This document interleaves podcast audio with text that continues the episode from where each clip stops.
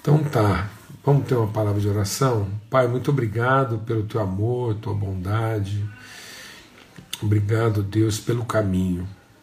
É o caminho. Nós te bendizemos e nós queremos discernir isso mesmo, Pai, ser iluminado no nosso entendimento, aprofundar nossa reflexão no Senhor e ter os olhos do nosso entendimento iluminados para aquilo que é a nossa vocação em nome de Cristo Jesus, aprofundar nossas raízes no Senhor, sermos fortalecidos no nosso homem interior, que seja um tempo mesmo de crescimento, de edificação mútua, de comunhão, ó Deus, que potencializa, que fortalece, que comunica, sustenta, suporte, substância viva de alimento e transformação uns aos outros, ó Pai no nome de Cristo Jesus, o Senhor. Amém? Graças a Deus. Então, nós estamos aqui no Evangelho de João, no capítulo 14. É, Jesus diz assim: que o coração de vocês não fique ansioso, né, que o coração de vocês não se perturbe. Creiam em Deus, vocês creem em Deus, creiam também em mim. Na casa do meu pai há muitas moradas, se não fosse assim, eu lhes teria dito: Vou preparar lugar para vocês, e quando eu for preparar um lugar, voltarei e os receberei para mim mesmo, para que onde eu estou vocês estejam também. Vocês conhecem o caminho por onde eu vou. Né? Então vocês conhecem o caminho por onde eu vou. Então Tomé disse: Não sabemos para onde o Senhor vai, como podemos saber o caminho? E Jesus respondeu: Eu sou o caminho, eu sou a verdade e a vida. Ninguém vem ao Pai senão através, né, senão por mim. Se vocês me conheceram, conhecerão também o meu Pai, e desde agora vocês o conhecem e têm visto. Então Filipe disse: Senhor, mostra-nos o Pai, isso nos basta. Jesus respondeu: Há tanto tempo estou com vocês, Filipe, e você ainda não me conhece? Quem vê a mim vê o Pai. Como é que você diz, mostre-nos o Pai? Você não crê que eu estou no Pai e que o Pai está em mim? Amém. Amados, uh, a gente começou a compartilhar ontem sobre esse texto, né, entendendo que uh, Jesus está nos chamando mesmo a um processo de transformação do entendimento. Aquilo que é a obra mesmo redentora e salvadora de Cristo Jesus.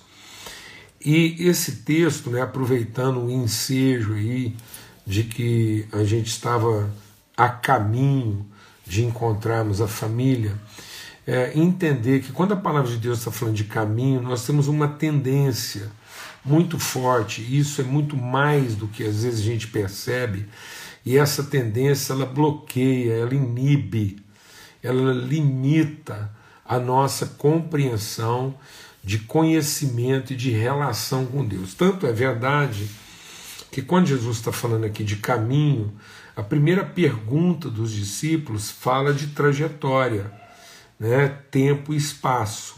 Então, uma distância a ser percorrida para alcançar uma meta, um destino. Né? E não os processos de transformação para chegar a um nível pleno de entendimento. Então, uma coisa é a estrada, outra coisa é o caminho que você percorre na estrada. Tem gente que termina a estrada e não completou o caminho. Tem gente que chega no seu destino sem alcançar o seu propósito. Fala devagar. Muita gente chega ao seu destino sem ter alcançado o seu propósito, ou seja, ele cumpre todo o processo de trajetória, tempo e espaço, mas ele não vive as transformações que só são próprias do caminho. Então, muitas vezes as pessoas querem a companhia de Jesus na viagem, mas não querem a orientação de Cristo no caminho. Então, muitas vezes eu quero a ajuda de Jesus para alcançar aquilo que é o meu destino, o meu objetivo, para chegar a um determinado resultado, mas eu não quero a orientação de Cristo para ser transformado numa pessoa plena. Então, quando Jesus está falando de caminho, ele não está falando de destino, ele está falando de propósito. Por isso a palavra de Deus diz que quanto a destino, nós somos predestinados. Mas nós somos predestinados a cumprir um propósito e não a alcançar, a chegar num determinado endereço. Tanto que essa doutrina da predestinação acabou se tornando polêmica e muitas vezes mal compreendida, no meu entendimento, porque as pessoas associam logo a predestinação a chegar ou não no céu e não a cumprir ou não o propósito. Então nós fomos predestinados a um propósito e não a um endereço. Então o propósito de Deus não é fazer com que todos cheguemos ao céu. Não, o propósito de Deus é que todos conheçamos a casa do Pai. Então o propósito de Cristo é para que onde eu estiver, desculpa, vocês estejam comigo. E esse estiveram no sentido de chegar à estatura de pessoa plena.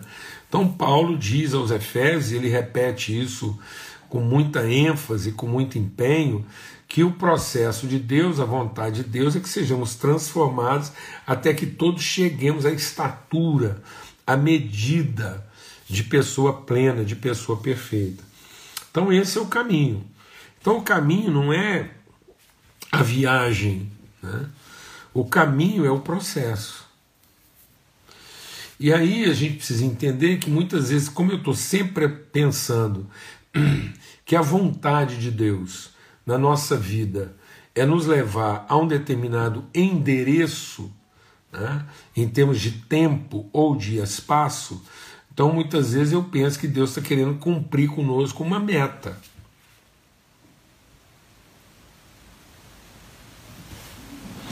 Às vezes a gente pensa isso, a gente avalia nosso ministério pelas metas, pelos números, né? avalia às vezes pelos resultados e não pelas transformações.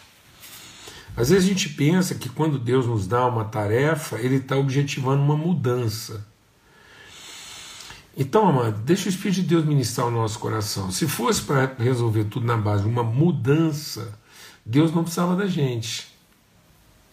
Está muito mais fácil.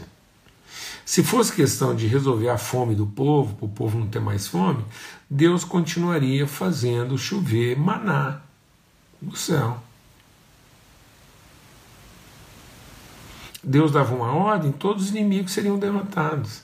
Então, se salvação, se Cristo fosse Salvador, por trazer uma mudança então, na verdade, não precisaria de todo o sacrifício. Agora, por que, que Cristo é Salvador numa cruz? E quando ele faz esse processo, ele realiza essa obra de salvação, ofertando a sua vida na cruz, praticamente todas as coisas não sofreram mudança. O Império Romano continuou lá e os, os, os publicanos e fariseus continuaram lá, as, as, as religiões e as idolatrias continuaram lá, e pior do que isso, Jesus, ao se despedir dos seus discípulos, ele ainda disse: Nesse mundo tereis aflições. Ora, os discípulos esperavam um Salvador que trouxesse para o mundo um tipo de mudança em que a gente não teria mais que sofrer nenhum tipo de tribulação mudar. Então a gente pensa que Jesus vai entrar na nossa vida e vai mudar a nossa vida, circunstância, espaço, tempo. Então a gente pensa que Jesus vai entrar na nossa vida e as metas, os objetivos, os resultados vão ficar mais perto de ser alcançados e vão exigir um esforço menor da gente. Então a minha relação tempo e espaço é como se Jesus viesse ao mundo e ele é Salvador porque ele tira da minha mão um carro ruim, me coloca um carro melhor, me tira da mão um emprego difícil, me coloca um emprego melhor. Jesus é meu Salvador porque tira de mim um relacionamento difícil, de casamento, de família, e me entrega um relacionamento melhor.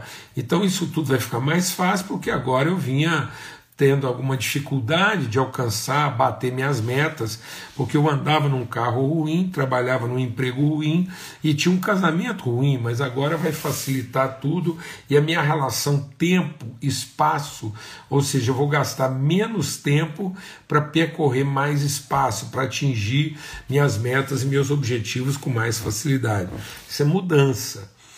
Mas Jesus não vem para operar mudanças com o seu poder ele vem produzir transformações na nossa vida com a sua natureza. Ele vem imprimir em nós a mesma natureza. E mesmo ele não tendo operado mudanças, ele estabeleceu uma transformação, porque agora é possível nascer de novo pelo mesmo espírito com que ele foi gerado. Então nós podemos ter a mesma natureza de Cristo, a mesma identidade com Cristo, e isso transformar totalmente a nossa vida. Esse era o dilema de Nicodemos. Nicodemos pensava em mudança, diz: "O que que eu tenho que fazer para ser salvo?" E aí Jesus, você tem que nascer de novo. Então Nicodemos pensou: "Bom, nascer de novo sou eu, eu mesmo voltando e, e, e reencarnando lá no ventre da minha mãe. Então, se eu tiver a oportunidade de mudar, eu vou mudar. E Jesus diz: não, não, não adianta você nascer de novo várias vezes da mesma carne. Você tem que nascer uma única vez do Espírito. Se você não nascer da água e do Espírito, se não houver um processo de transformação da sua natureza, da sua identidade, não importa quantas oportunidades de mudança você vai ter. Então Deus não está nos oferecendo uma oportunidade de mudança.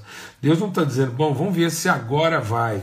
Vamos ver se agora com um novo casamento, um novo emprego, um novo ministério, um novo automóvel, uma nova metodologia, vamos ver se agora sem placa.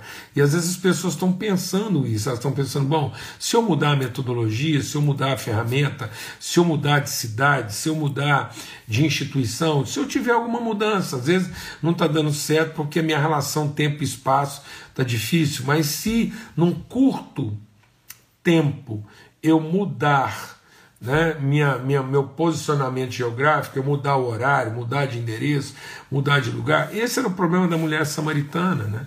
Ela, ela, ela entendia que às vezes era naquele lugar, naquele endereço, que as coisas iam se resolver. E quando Jesus falou para ela de que ele podia salvá-la, a primeira coisa que ela pediu foi mudança.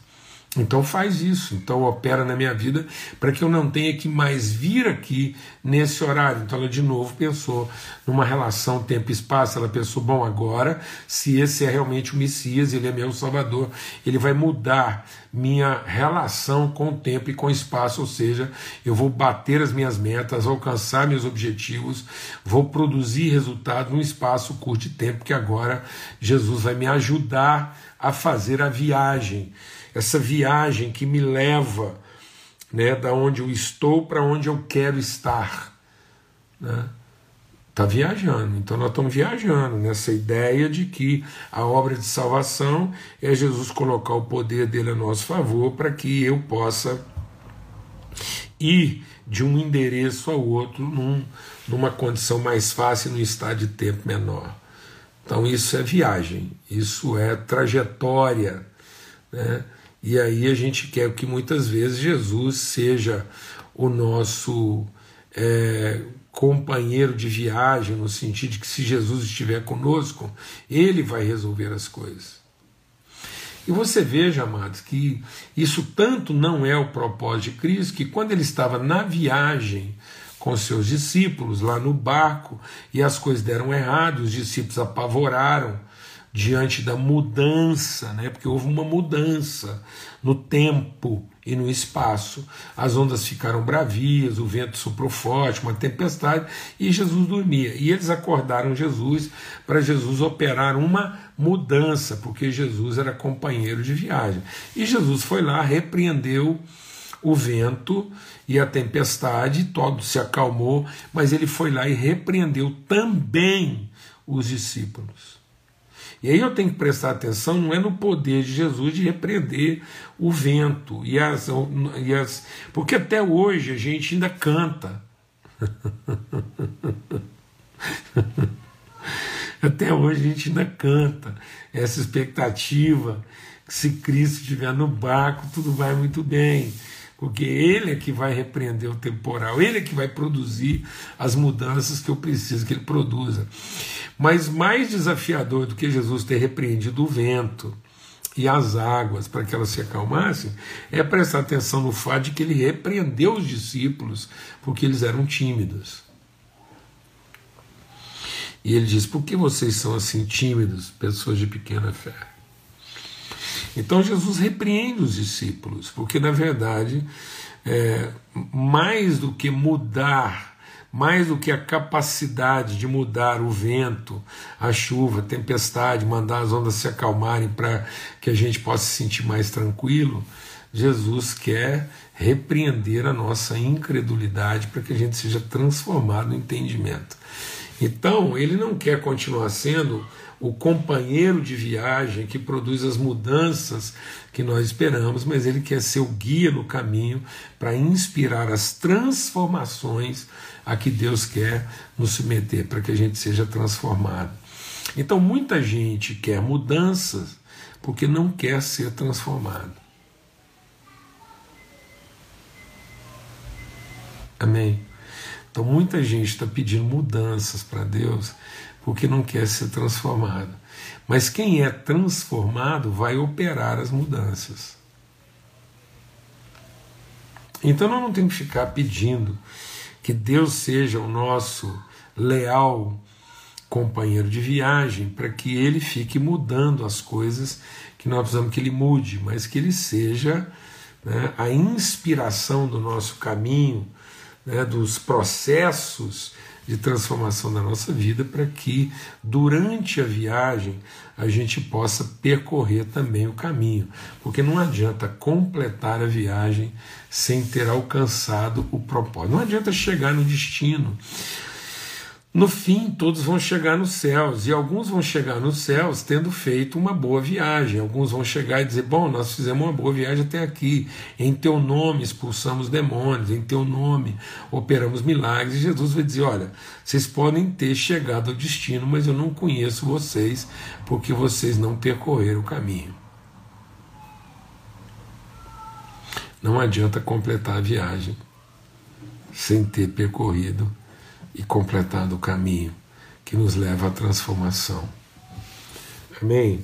Então, esse é o grande desafio. É aí que Jesus está tá nos desafiando. E Ele está dizendo: Olha, eu estou há tanto tempo com vocês, tempo e espaço. Então, nós estamos viajando há tanto tempo e juntos, temos ido aos mesmos lugares no mesmo tempo. Então, durante esse tempo, nós fomos aos mesmos lugares. E, no entanto, apesar da gente estar viajando juntos, vocês ainda não conhecem o caminho, porque vocês estão dizendo que não me conhecem, eu sou o caminho, eu sou o caminho. Por isso que ele diz: Eu sou o caminho e a verdade. Porque esse caminho é o caminho de conhecimento da verdade. E muitas vezes nós não queremos conhecer a verdade porque preferimos mudar a realidade. Então muitas vezes a gente pensa que Jesus é salvador da nossa realidade e não o aquele que nos apresenta a verdade a respeito de nós que vai nos salvar. Então muitas vezes eu não quero ser apresentado para a verdade. Eu quero desfrutar de uma realidade. Então muitas vezes eu penso que Cristo é o meu Salvador, porque Ele vai me permitir desfrutar de uma realidade em lugar de me apresentar a verdade mas ele quer nos apresentar a verdade, a verdade a nosso respeito, o tipo de pessoa que Deus quer que a gente seja. Então, o caminho é no sentido de conhecimento da verdade. O que é a verdade a nosso respeito? É o eterno de Deus a respeito de todos nós. E muitas vezes eu não quero conhecer o eterno de Deus. Eu não quero percorrer o caminho que me leva ao conhecimento do meu eterno, quem que de fato eu sou como filho de Deus, como expressão do Pai. Ele está dizendo: vocês não conhecem o caminho, vocês ainda não estenderam vocês ainda não entenderam que esse caminho é o caminho da convicção de que eu estou no Pai e o Pai está em mim, esse é o mesmo caminho.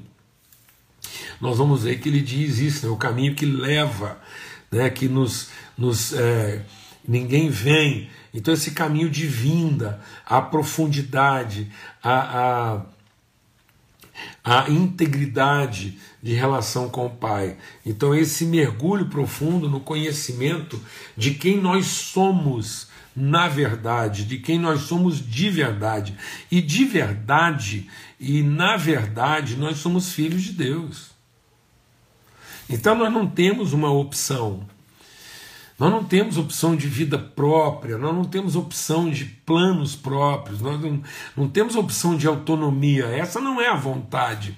E não é porque isso se nos impõe como uma regra, como um regulamento como uma trajetória a ser percorrida. Então, quando Deus fala da sua vontade na nossa vida, isso não é um conjunto de regras que eu vou cumprir que vai me credenciar a chegar ao lugar que eu espero chegar. Então, isso não é um conjunto de regras que orienta a minha viagem para eu ter certeza. Isso não é um mapa astral o Evangelho não é um mapa astral para eu ficar sabendo para que rumo fica o céu. Vou repetir, irmãos, em nome de Cristo Jesus, o Evangelho não é um mapa astral para que eu entenda para que rumo fica o céu. E eu fique dizendo para todo mundo que o céu é por aqui e estabelecendo regras de comportamento na vida das pessoas para que elas se enquadrem. Porque não é isso.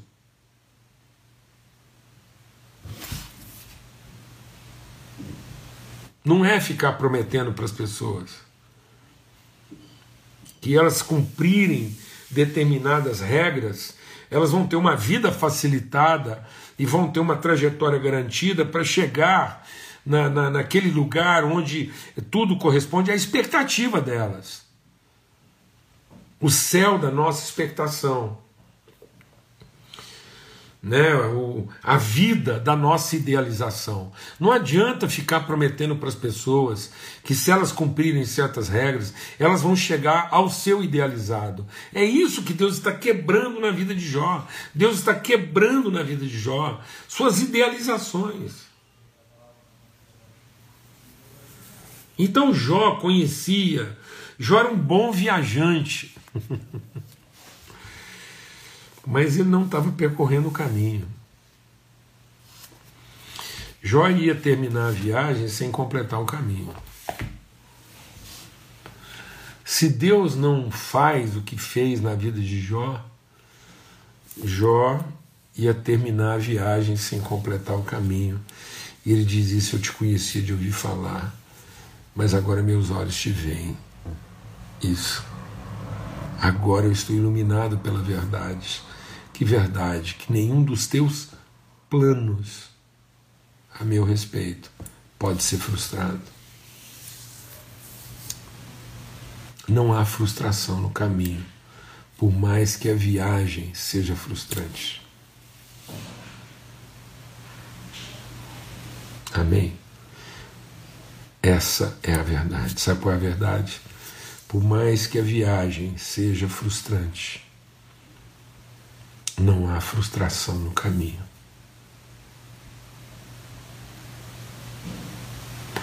É possível terminar a viagem e não completar o caminho. Mas é possível completar o caminho, mesmo parecendo que deu tudo errado na viagem. E Deus não tem compromisso com a viagem. Deus, nosso Pai, tem compromisso com o caminho. A viagem é a forma como no tempo e no espaço nós atravessamos pelas nossas realidades. O caminho é a forma como a vontade de Deus